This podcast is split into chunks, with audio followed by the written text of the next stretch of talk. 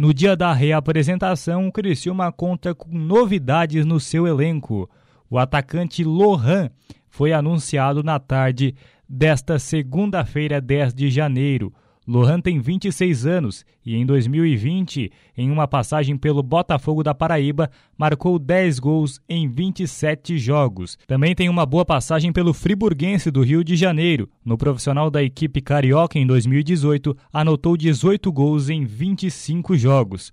Já na última temporada, vestiu a camisa do Confiança na Série B do Campeonato Brasileiro balançando as redes apenas uma vez em 10 partidas disputadas. Outro jogador que interessa o Criciúma e já está na cidade é o volante Rômulo, de 25 anos. O atleta atuou pelo Brasil de Pelotas na última temporada e jogou 35 partidas e marcou um gol. O atleta já trabalhou com o técnico Cláudio Tencati quando vestiu a camisa do Londrina e do Brasil. Outro que negocia com o Tigre é o meio-atacante Rafael Bilu. Segundo informações da Globo de São Paulo, o Corinthians negocia a saída do jogador por empréstimo ao time carvoeiro até o final de 2022. Rafael tem 22 anos e atuou na última temporada pelo Juventude, onde atuou em cinco partidas.